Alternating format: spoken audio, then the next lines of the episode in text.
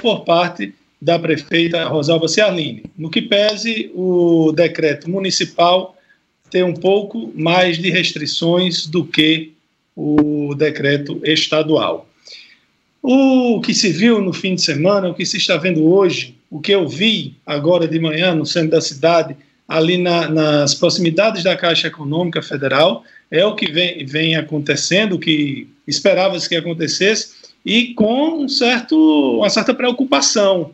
Não é? Ah, eu já defendi aqui na semana passada que compreendia que o isolamento já havia feito um bom resultado e que defendia a reabertura paulatina dos negócios do comércio na cidade. O, mas sempre observando os números com bastante prudência. Se houver um aumento no número de casos, fecha novamente e assim até haver uma estabilização. Porém, a população precisa participar, precisa colaborar. Não pode, a gente não pode pensar que ah, liberou é porque não tem mais nada. É não, ainda tem. Porém, hoje a gente tem um, um, um sistema de saúde relativamente lapso na saúde, por isso que foi permitida a reabertura. Porém, se as pessoas não tomarem os cuidados do uso da máscara, e não precisa ser aquela máscara N95, a profissional, máscara caseira, de tecido, de TNT, é, é muito importante, não é só para você não se contaminar, é para caso você esteja contaminado e não sabe, é você não transmitir para ninguém. As lojas, os estabelecimentos comerciais também têm a obrigação de fornecer ou álcool em gel ou uma pia com água corrente e é, sabão para higienização das mãos. A fila na Caixa Econômica, que faz umas duas ou três semanas que está muito grande, ela certamente já vai ter algum impacto na, nos números do Covid-19 aqui em Mossoró e em outras cidades onde está acontecendo a mesma coisa. Por quê? Se eu me contamino hoje, eu não apresento esse sintoma logo amanhã. Demora 10 dias, 8 dias, 5, 14, varia de pessoa para pessoa. Tem pessoas que sequer apresentam os sintomas e pode espalhar para outras pessoas. Então, é, eu vi uma analogia hoje de, do diretor, de um médico lá do Sírio-Libanês, o Hospital Sírio-Libanês, um dos mais renomados hospitais do país, dizendo o seguinte: encare a luva, a máscara, perdão, encarem a máscara como um cinto de segurança no carro. Fez essa analogia. Todo brasileiro, quando está dentro de um carro, não tem que usar o cinto, então todo brasileiro, quando sair à rua, deve, tem que usar a máscara.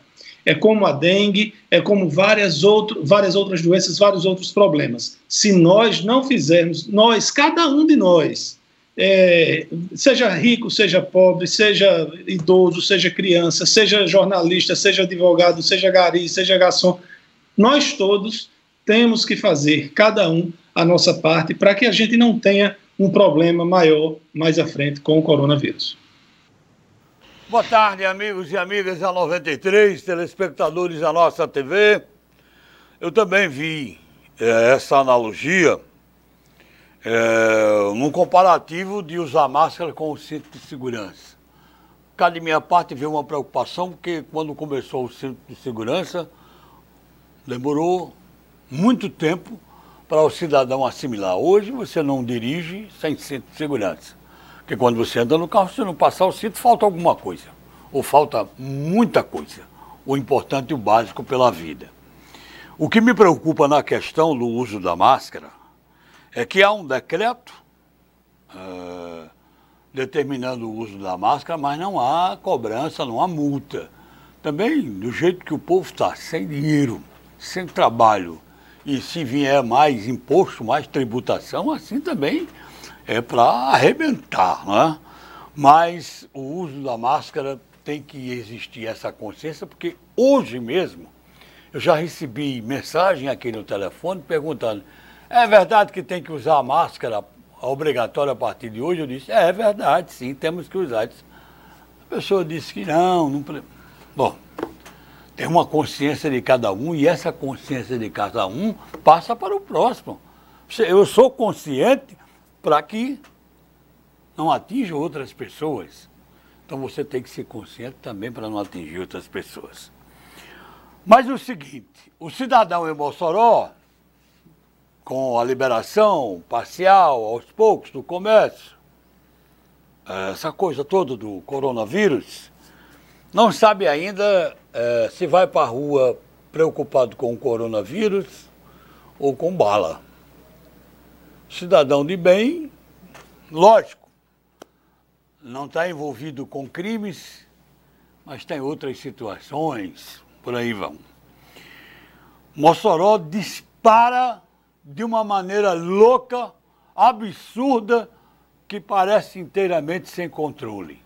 De sexta-feira para ontem, de sexta-feira para ontem, foram registrados oito mortes violentas, oito homicídios. A metade deles, quatro destes homicídios, ocorreram entre a noite do sábado e a madrugada no domingo. No domingo amanheceu o dia, Mossoró amanheceu o dia com crime violento. Domingo de manhã cedo já teve. São 62 homicídios, 62 mortes violentas que nos assustam. E eu não aceito aquele argumento, não é bandido matando bandido. Isso não, não é certo, não é justo. Não é nem para se dizer. O problema é que atinge a, vi a, a violência, nos atinge como um todo, a cidade toda. Meu Deus do céu, no momento de pandemia, de coronavírus, de mortes sendo registradas nesta cidade e uma violência disparada, eu confesso a você que eu não estou vendo, não vi, a não ser em grandes capitais, mas em cidades do porte de Mossoró, que exista uma violência desse tipo, desse tamanho, de oito mortes no final de semana, de 62 homicídios até aqui, quando nós não terminamos ainda o mês de abril. E o que se fazer? Faz tempo que a gente vem dizendo, vem dizendo, não, mas porque os números aqui, não sei o quê, a pesquisa, a estatística mostrou que está sob controle, sob controle, coisa nenhuma. Isso aqui é revoltante. Vamos para onde? É para se preocupar com o coronavírus ou com a violência? Com tudo. Problema da, do, da pandemia é muito grande, é no mundo inteiro e nos atinge frontalmente. A violência também existe em toda parte, mas a nossa parece ser maior que todas elas. E isso nos deixa revoltados e assustados com a inércia dos governos, com a inércia do governo governadora Fátima Bezerra, na saúde, o que se cobra é tanta coisa. O Hospital Tarcísio Maia talvez seja o maior exemplo dele. E na segurança, que é um cartão postal maior do que esse, oito mortes num final de semana, sinceramente. César, boa tarde. Boa tarde, Edmundo. Boa tarde, Laire Neto amigos do Observador Político, eu vou continuar nesse, nesse tema é, sugerido por Edmundo Torres, de forma é, certeira e realmente a, a, o fim de semana de Mossoró foi bastante violento. Oito mortes entre sexta-feira é, e o domingo, e tivemos aí em, em, um, em um momento seis mortes em 24 horas. Significa dizer que Mossoró registrou uma morte a cada quatro horas. É, nós já temos nesse ano, hoje, 27 de abril, nós temos 62 assassinatos registrados no Rio Grande do Norte. Nesse mesmo período, em 2019, para a gente ter ideia, eram 52 assassinatos. Ou seja, Mossoró, nós estamos falando de Mossoró, perdão. Mossoró é, de 1 de janeiro a 26 de abril, Mossoró registrou 62 assassinatos. De 1 de janeiro a 26 de abril de 2019, eram 52 mortes violentas. Nós temos já 10 mortes a mais em relação ao mesmo período do ano passado. O último relatório do, do Observatório da Violência foi divulgado no dia 27 de abril e apontou 53 assassinatos no Rio Grande do Norte em 2020. Hoje, sete dias depois, nós temos 536 assassinatos. Esses números são números de sites de polícia que acompanham a, a movimentação no Rio Grande do Norte. E aqui eu quero é, agradecer é, esses números me passados por Marcelino Neto, do site Câmera, que tem feito um trabalho formidável nessa área. Hoje, o, o, Rio Grande do Norte hoje tem 536 assassinatos. Em 2019, nessa, nesse mesmo período, eram 400, 480 mortes violentas, ou seja, nós já temos 56 mortes a mais do que no mesmo período do ano passado. Os números são assustadores, mas por que, que a população não reage como tal? A impressão que se tem hoje é que o cidadão está aterrorizado pelo novo coronavírus a ponto de encarar com naturalidade a pandemia da violência. Uma morte pela Covid-19 assusta mais do que um assassinato a cada quatro horas, como ocorreu em Mossoró. É como se a vida ceifada pela bala tivesse menos valor do que a vida levada pelo vírus. Quando, na verdade, o flagelo é o mesmo. Aliás, há uma diferença.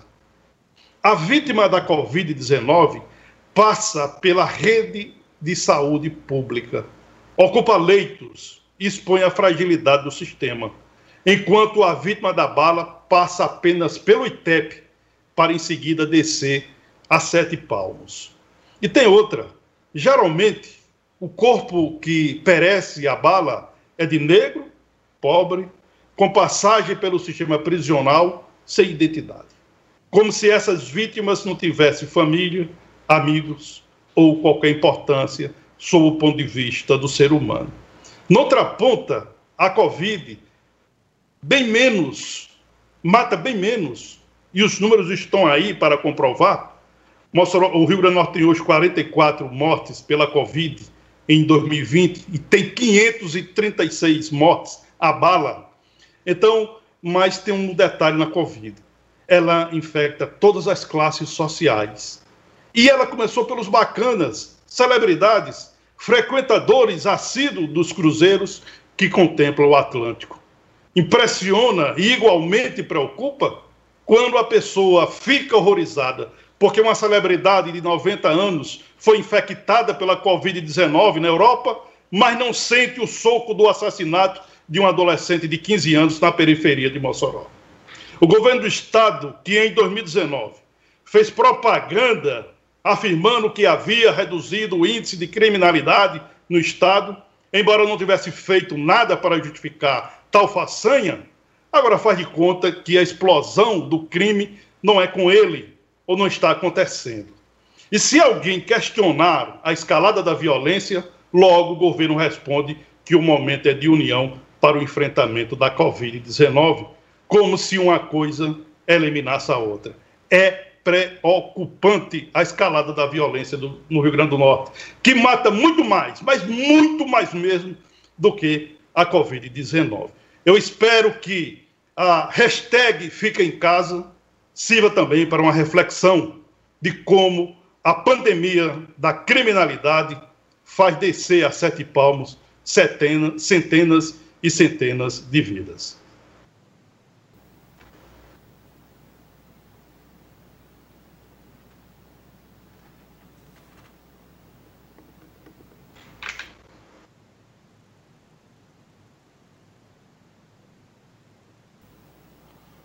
Ok, Lairinho, ok? Estamos botando aqui, estamos uh, tentando. Não, okay. Desculpe, desculpe, eu estava sem o áudio. Isso, exatamente. É porque ficam reclamando de mim quando eu estou digitando aqui, aí. É no seu computador. É no seu computador é a, idade, cobrança, é, viu? Os cabelos brancos. Não, a é falha é foi minha, exclusivamente minha. É, mas eu queria voltar aqui a falar sobre a questão da reabertura do comércio. É importante que as empresas que os estabelecimentos evitem as aglomerações. Vocês devem ter visto no final de semana o que aconteceu em um shopping lá em Blumenau, lá na região sul do país. e o, o, houve a abertura do, do shopping, do comércio num dia, no outro dia, é claro que ainda não foi o reflexo disso, mas o número de infectados aumentou em 30%. Como o sintoma não aparece de um dia para o outro, por isso que eu estou dizendo que o impacto ainda não foi no shopping. Mas, ou seja, a, a administração pública é, compreendendo o clamor do, do, dos trabalhadores, dos comerciantes, de todos, topou reabrir. Só que lá reabriram tudo. E, e, é, independente dessa reabertura, os números já tinham aumentado, porque se foi só um dia depois, e na possibilidade de que aumente mais ainda nos próximos dias é maior ainda. Então, comerciantes, estabelecimentos, não façam promoções para atrair grande quantidade de pessoas para os estabelecimentos. O ideal seria que não houvesse o risco que a gente pudesse entupir as lojas de gente para comprar, para o, dinheiro girar, para a roda da economia se movimentar. Mas, infelizmente, a gente tem que continuar tendo esses cuidados. E é, há estudiosos no mundo todo dizendo que esse é, é, policiamento, que essa observação, esse monitoramento deverá ser feito até o próximo ano, aliás, até 2022. Então a gente tem que ter o cuidado, não voltamos à vida normal, o vírus não foi embora, a gente não pode simplesmente achar que está tudo bem, porque não está. Reforçando, Lairinho, o que você disse agora, estou com uma reportagem aqui, números rápidos que a gente vai resumir aqui, no UOL Notícias. Covid-19 devasta, esta é a expressão, o interior do Rio Grande do Norte com uma letalidade de 464% maior fora da capital. Agora, com detalhes aqui. É, parte da taxa de letalidade é, tá, está dito que mais alta, de letalidade mais alta, pode ser explicada pela subnotificação de casos leves.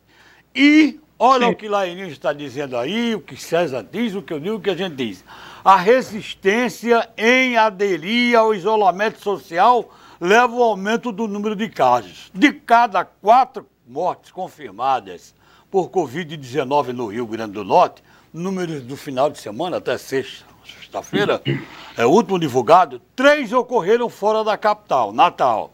A forma como o novo coronavírus se comporta lá foge à regra do país, que tem uma concentração maior longe do interior. Agora, Fechando, o mais importante, a taxa de letalidade da doença também revela uma diferença brutal entre Natal, a capital e o interior do estado. Em Natal, essa taxa era, até sexta-feira, de 2,5%, enquanto no interior chega a 14,1%, portanto, 464 de diferença. No país, essa taxa de letalidade até sexta-feira era de 6,9. Assustador, portanto, essa assustadora essa reportagem que o Covid-19 está devastando muito mais o interior do Rio Grande do Norte. É, mas, mas Edmundo, o que acontece aí é o seguinte: vamos supor que você tenha 10 casos. Dos 10, 4 vieram a falecer. Então você diz que tem 40% de letalidade. Só que não tem só 10 casos, tem 100. E aí você já baixa para 4. Só que outros 90 não foram testados por qualquer motivo, ou porque estão assintomáticos, ou porque não tem teste. Não tem teste. Simples, não tem. Então, é claro que só está fazendo teste quem está internado, quem está com problema mais sério. Então, a taxa vai mais para cima. Aí entra aquela questão essa, da sub... Esse termo, devastar, ele é muito duro para a realidade. É, eu digo, entra a subnotificação de casos leves. Sei não. Entra a subnotificação de casos leves, que é citado aqui na reportagem. Agora, realmente. Sim, exatamente. É. Não, mas o, a devastidão que ele cita aí, né? E aí é uma reportagem lá para o sul, é em cima da, da letalidade, né? E não é isso que acontece, né? E aí é. nós temos vários. O número de curados é maior, né, César? Bem maior. E nós temos o seguinte: nós temos é, alguns pontos que a gente explica isso de, de forma muito fácil. Né? É, essa, esse índice do interior em relação a Natal, ele, quem, quem sustenta esse índice é Mossoró. E Mossoró vive isso porque Mossoró não respira Natal, Mossoró respira muito mais o Ceará. Essa é consequência do nosso vizinho. Isso está muito claro. Né? ah, é, pela proximidade que nós, nós temos do, do Ceará, né, nós somos fronteira com o Ceará, nós temos esse, esse índice de é, letalidade da doença. Mas eu digo, é, não existe é, essa questão de a, tá, o coronavírus está devastando o interior do Rio Grande do Norte. Não, não é verdade. Esse termo é muito pesado. É aquele termo que aterroriza, mas ele não é, não está calcado na realidade. Olha lá. São números frios, né, Laíne? São números frios, né? É, Você pega números frios e aplica. É. É, não, não, essa não é a, a, realidade da doença como um todo, porque no Brasil inteiro nós, nós não temos testado a população. Agora, a, a, o presidente Jair Bolsonaro hoje, ele elogiou governadores que estão reabrindo, seguindo o que ele está defendendo. Não. Se tivessem defendendo o que Bolsonaro defende, não teria fechado o comércio em nenhum momento. Por isso, nós não temos uma devastação. Vejam a, a, a força que tem a palavra de um líder. E Bolsonaro é um líder. E hoje, eu acho que é o maior líder do Brasil. Ele tem aí 35%, 33% de apoio com tudo isso que está acontecendo. Lula certamente não tem mais isso. Na verdade, eu acho que, o, que Lula perdeu muito espaço. Mas nos Estados Unidos, Donald Trump disse eu custo acreditar que ele tenha falado isso sério, mas ele disse em um discurso que desinfetante servia para combater o coronavírus. Sabe o que foi que aconteceu? No estado de Nova York, nas 18 horas que se seguiram ao discurso de, de Trump, a quantidade de pessoas internadas com envenenamento relacionado a desinfetante, ingestão de desinfetante, mais do que dobrou em Nova York, onde, as, onde, é, onde está acontecendo o maior número de mortes e onde a população está desesperada. Aí um, um cabra que é presidente dos Estados Unidos vai e sugere que as pessoas tomam, que as pessoas ingiram desinfetante, cara. É, você não pode fazer isso, é, é criminoso. Tem aqui pergunta aqui para a bancada é o seguinte, um abraço para o Isná, Bairro Barroca, está interagindo com a gente. Lairinho e César e Edmundo, com a saída de Sérgio Moro do governo, quem perdeu mais, Sérgio ou Bolsonaro? Eu acho que foi Sérgio Moro que foi desempregado, né? Discordo completamente. Perdeu, é, perdeu eu, eu, acho Não. que a pergunta é perdeu o seu ponto de vista político. Perdeu Lógico, politicamente. ponto de vista político. Não é só ponto de perdeu vista. o país. É, porque é. é, porque Sérgio Moro ele, ele, ele vai ganhar muito mais dinheiro agora do que quando era ministro. Né? Ele vai andar o Brasil, o mundo, fazendo palestra, etc. Lembre-se é, que, que eu... Sérgio Moro virou celebridade mundial por causa Exatamente. Da então, é, é, eu acho que a pergunta do nosso ouvinte telespectador é sob o ponto de vista político. Quem perdeu mais, se foi o presidente da República ou se foi o ex-ministro Sérgio Moro? Na minha concepção, rapidamente aqui, foi o presidente da República. Bolsonaro perdeu o melhor discurso que o seu governo tinha, que era o discurso da ética, da moralidade, do combate à corrupção, do combate ao crime organizado, do combate à, à violência no país.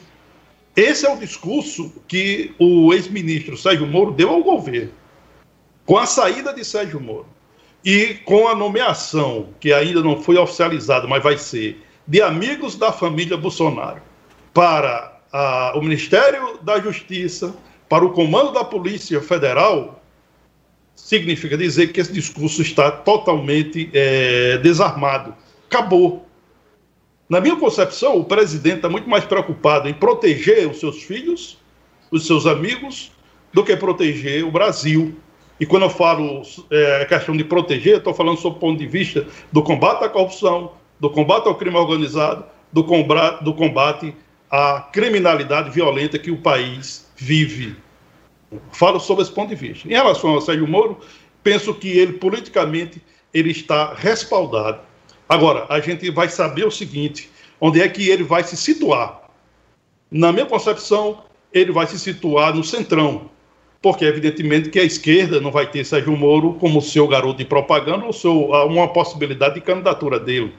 Não vai. Eu não vejo é, Cid Gomes é, recuando para abraçar Sérgio Moro, nem vejo Lula recuando para abraçar, para abraçar Sérgio Moro. Sérgio Moro vai ser abraçado certamente por segmentos do centrão e para sustentar uma possibilidade de candidatura em 2022. É, na, a, e o seguinte, eu concordo com César. Financeiramente, Sérgio Moro agora vai ter mais vai ter acesso a mais dinheiro, porque ele tanto pode trabalhar no compliance de grandes empresas.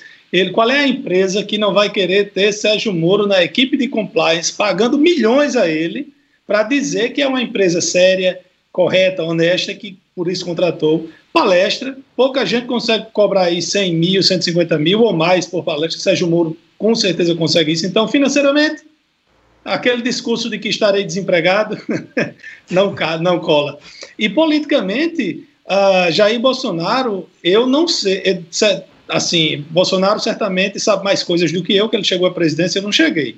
Ele tem mais competências do que eu. Mas tem alguma coisa que eu não consigo enxergar, que eu não, que ele vê e eu não vejo, porque além de botar Sérgio Moro para correr, que era quando, quando César Santos diz aí que Bolsonaro perdeu o discurso, o discurso tem nome. O discurso é Sérgio Moro. E ele botou Sérgio Moro para correr.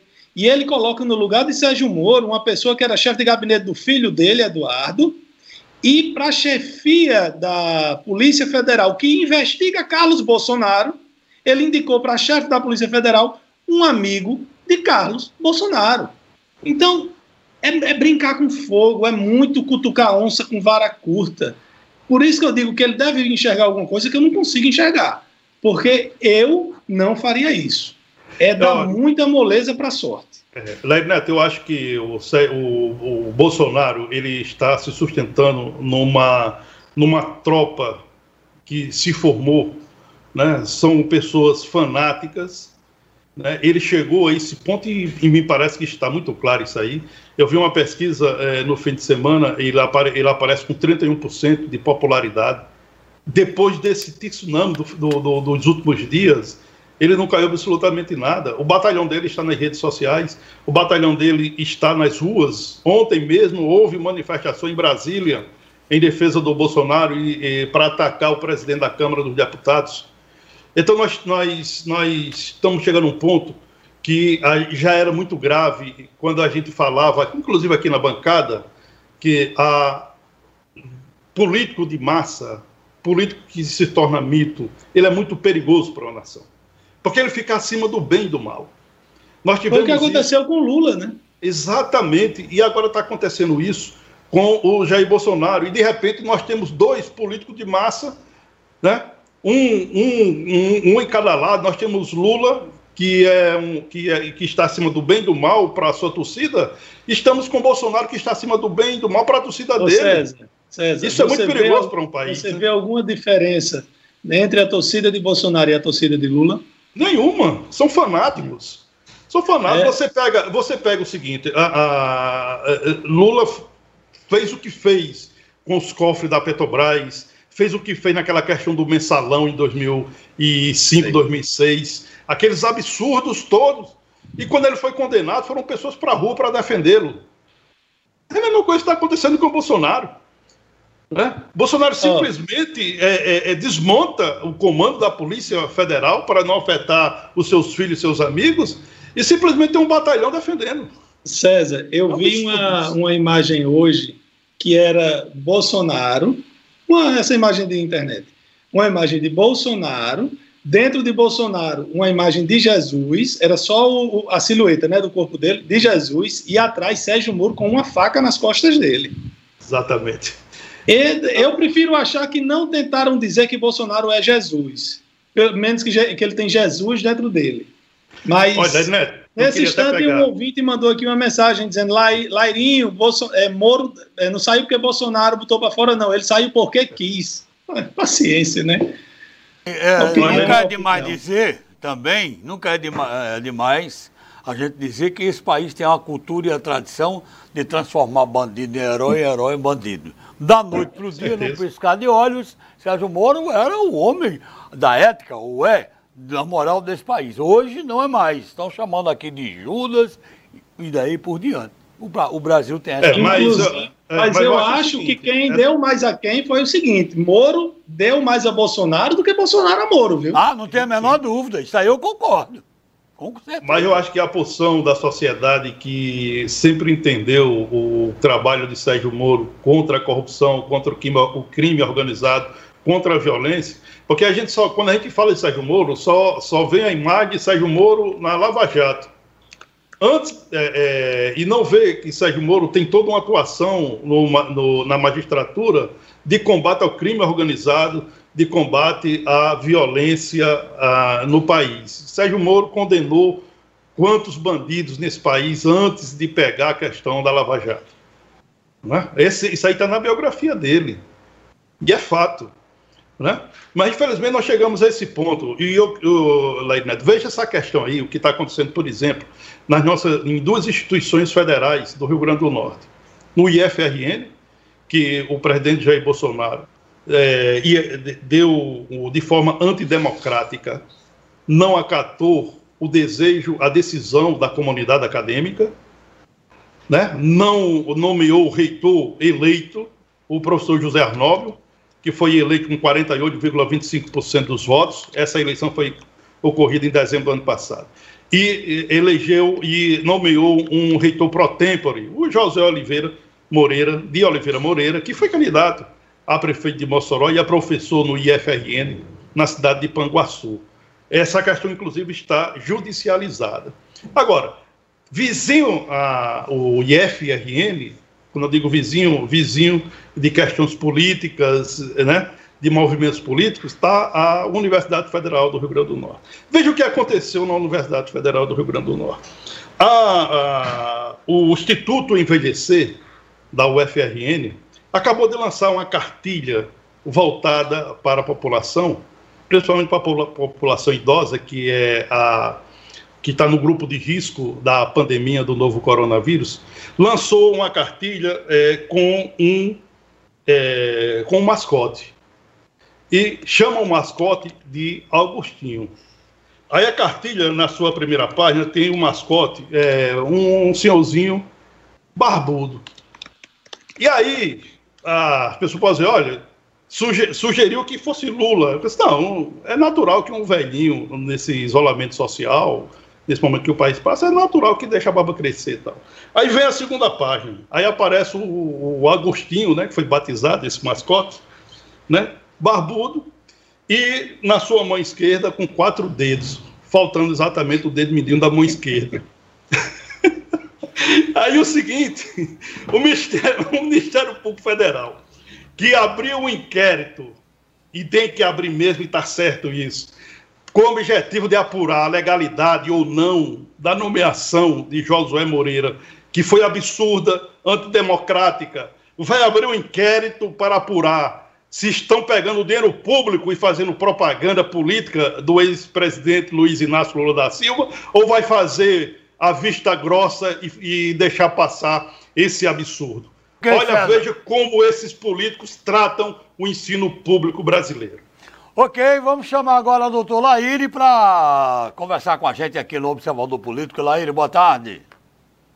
Boa tarde, amigas, amigos do Observador Político. Um ouvinte do nosso programa me pergunta, me questiona por que um paciente chega para um atendimento médico no UBS, no UPA, no hospital e, apesar de apresentar sintomas como tosse, é, coriza, cefaleia, em vez de ser logo iniciado o tratamento para o coronavírus, é recomendado a retornar à sua residência e depois voltar com a sintomatologia agravada. Acontece que o sintoma da, do coronavírus ou do Covid-19 é semelhante a uma gripe e você não teria como hospitalizar todos aqueles que apresentassem uma sintomatologia parecida.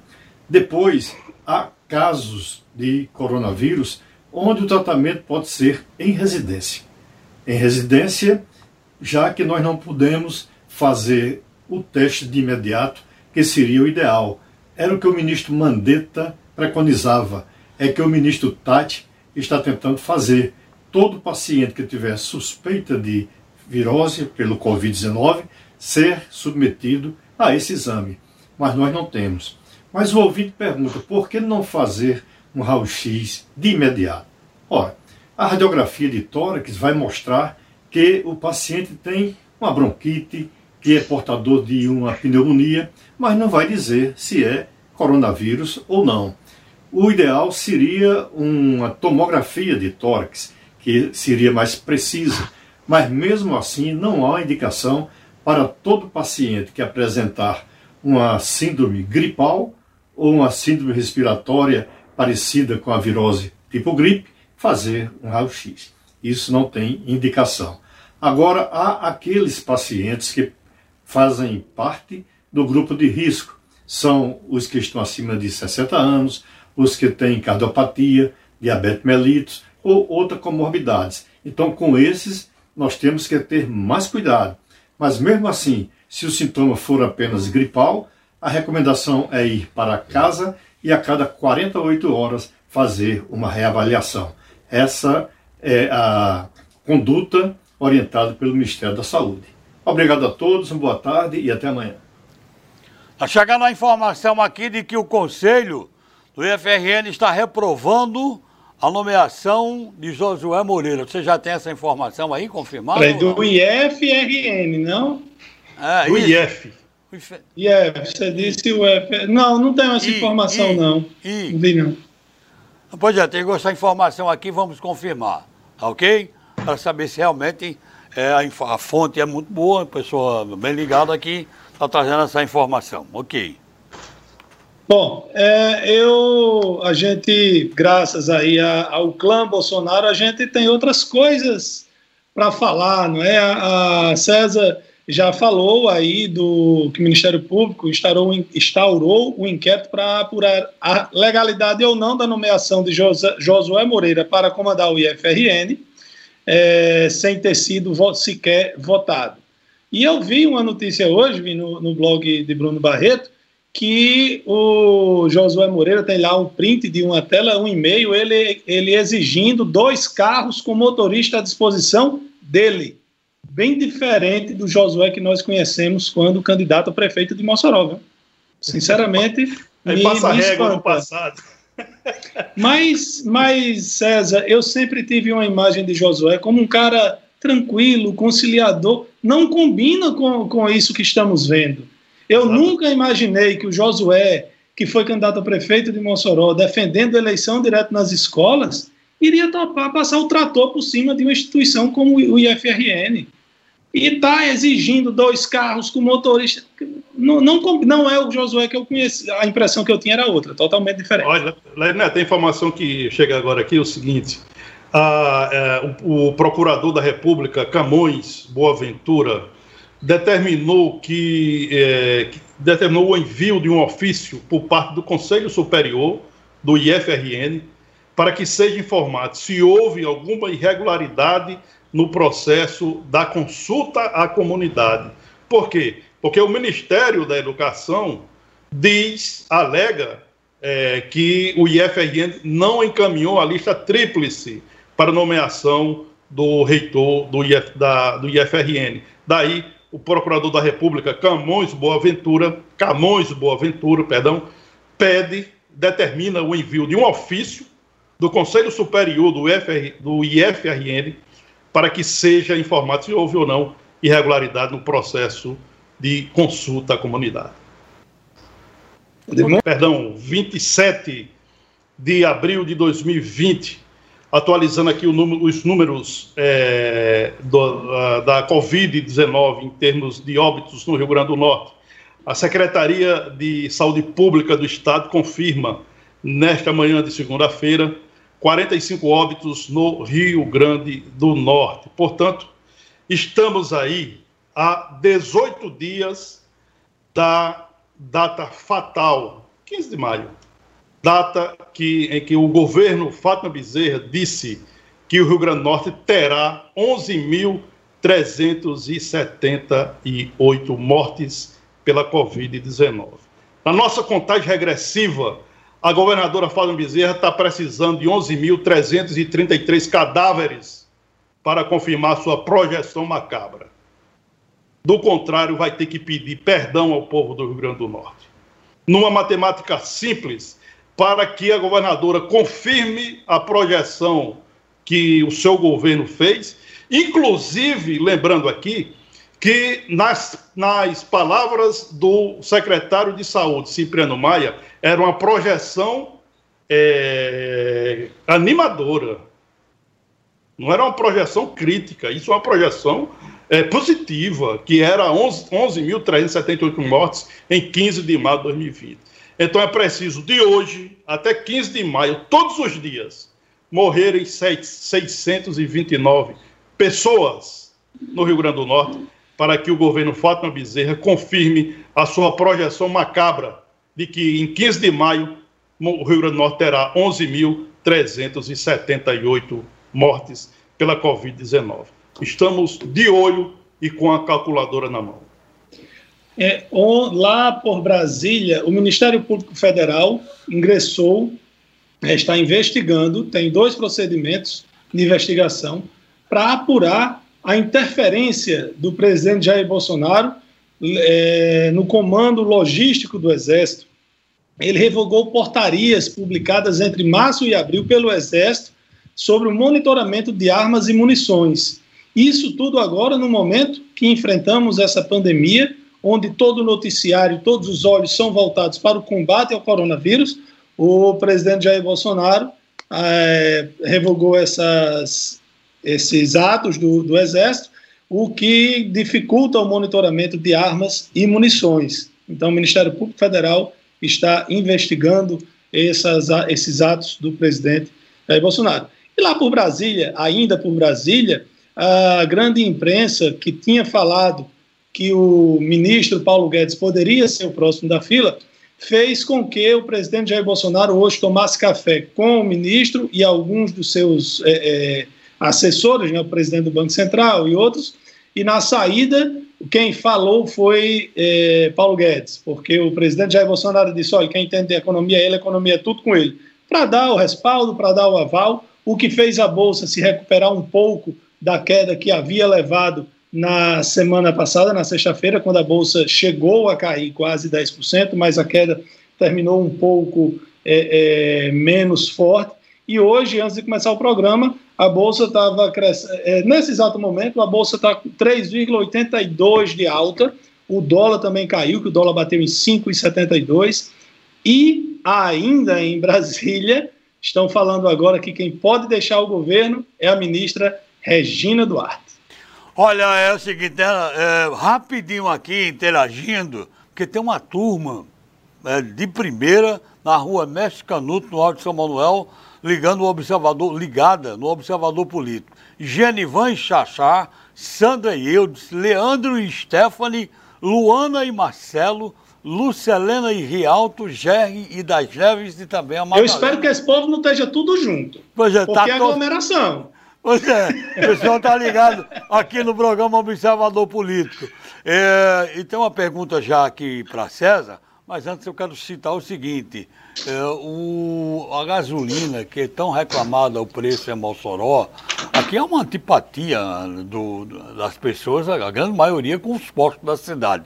Ontem uma rede de postos estava vendendo gasolina aqui a R$ 3,50. Era promoção, foi só ontem, mas estava sendo vendida gasolina a R$ 3,50. Não foi só uma, não, viu? Hã?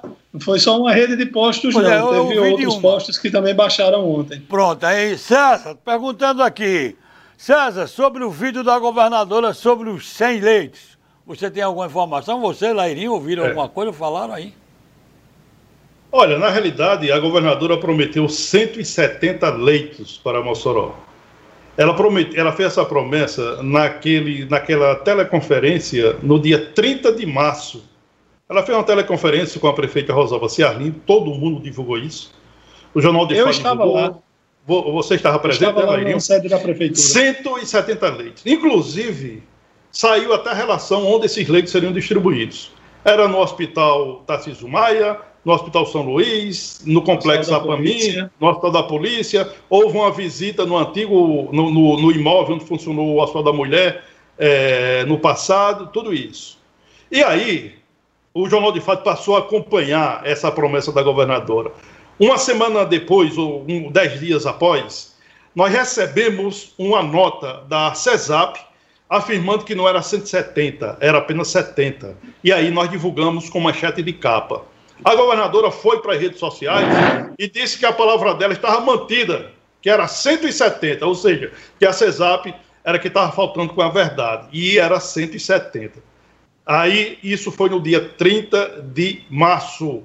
Hoje é dia 27 de abril. Ou seja, se passaram quantos dias? 27 dias se passaram. Apenas 10 leitos foram instalados e, é, e colocados em funcionamento. E esses 10 leitos foram construídos e instalados pela sociedade civil organizada de Mossoró. Portanto, dos 170 leitos prometidos pela governadora, apenas 10 leitos de UTI foram abertos no Hospital Tarcísio Maia, pela força, pela coragem, pela determinação, pelo suor da sociedade civil organizada de Mossoró. Em relação a esses 100 leitos que vão funcionar, provavelmente na primeira semana de maio, no hospital de campanha que vai ocupar o Hospital São Luís, esses leitos serão gerenciados pela APAMI, mas eles foram possíveis através de uma parceria do Ministério Público Estadual, Ministério Público do Trabalho, APAMI, Prefeitura de Mossoró e Governo do Estado.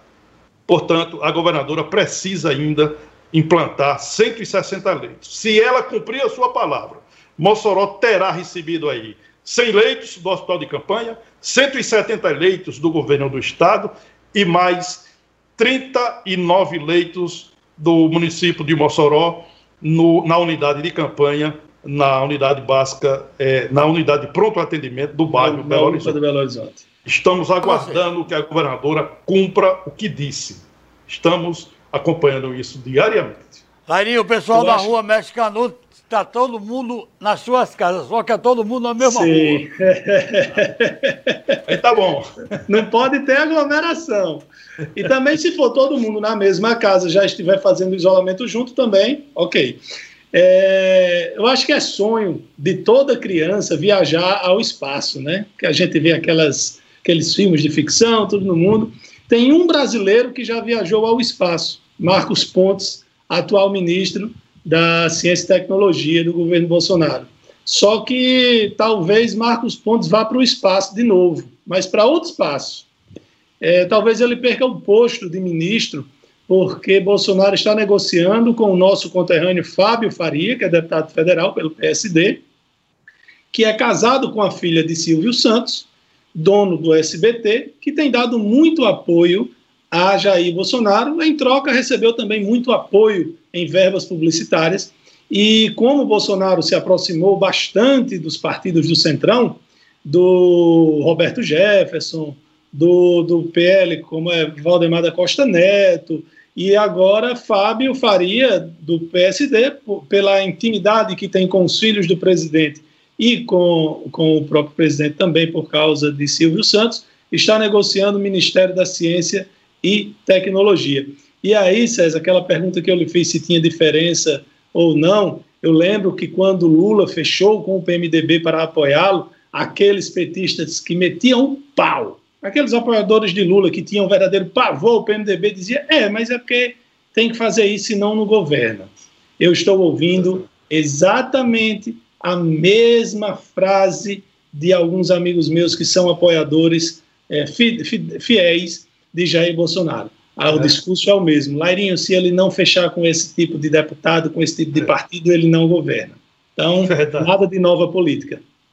Olha, voltando aqui à questão do, dos, dos leitos prometidos pela governadora e até agora não chegaram, tem também os 100 leitos que seria do hospital de campanha na Arena das Dunas em Natal, acabou contratando 60 leitos na, na, na, no hospital né, de, da Liga do Câncer, né, lá em Natal. E aí me chamou a atenção hoje uma, uma frase do secretário adjunto da Saúde do Estado, o Petrônio Spinelli.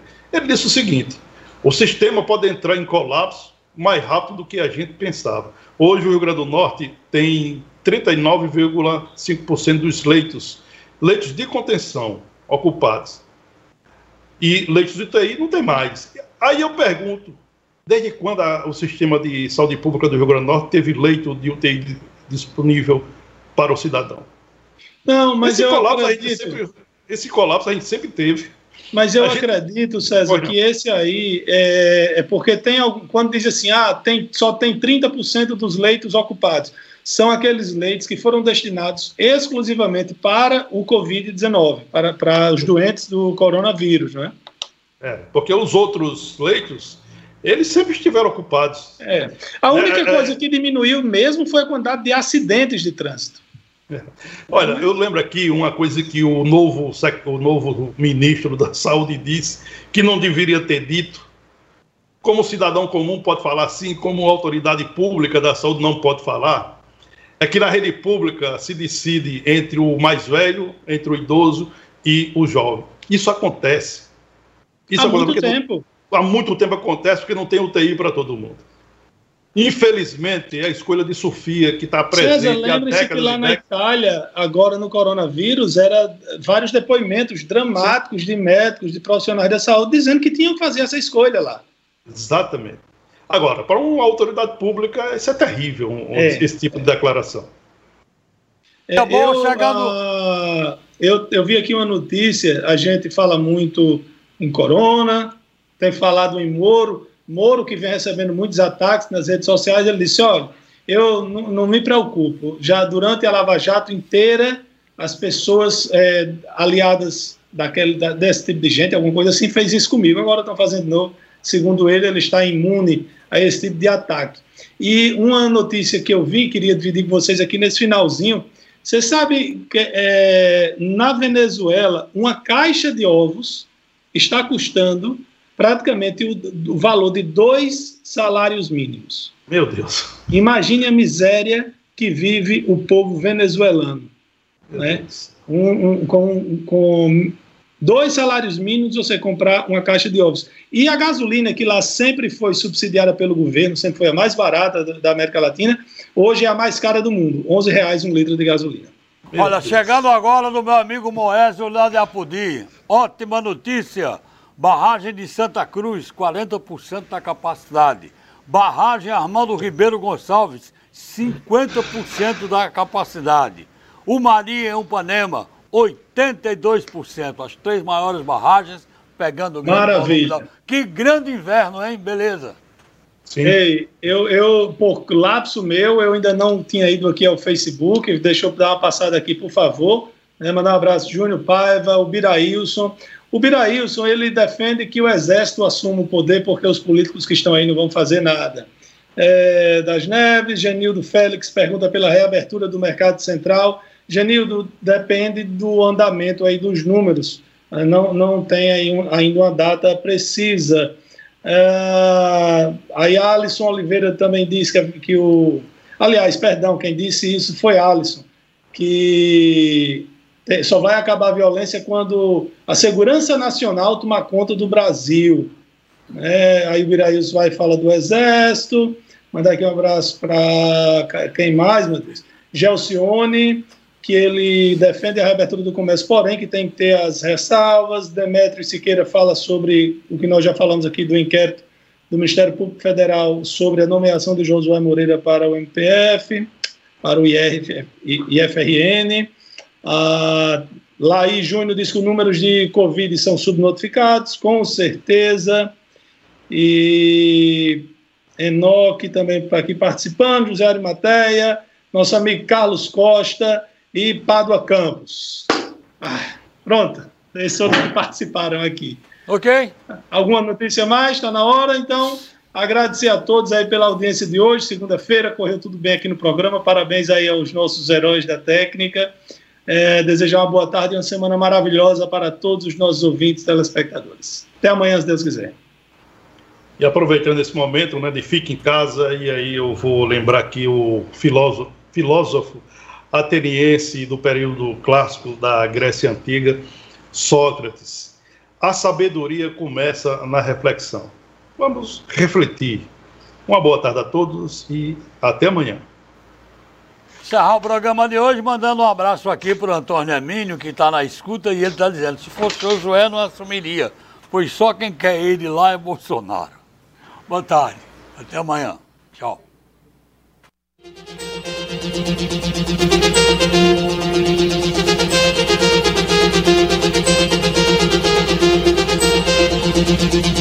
you.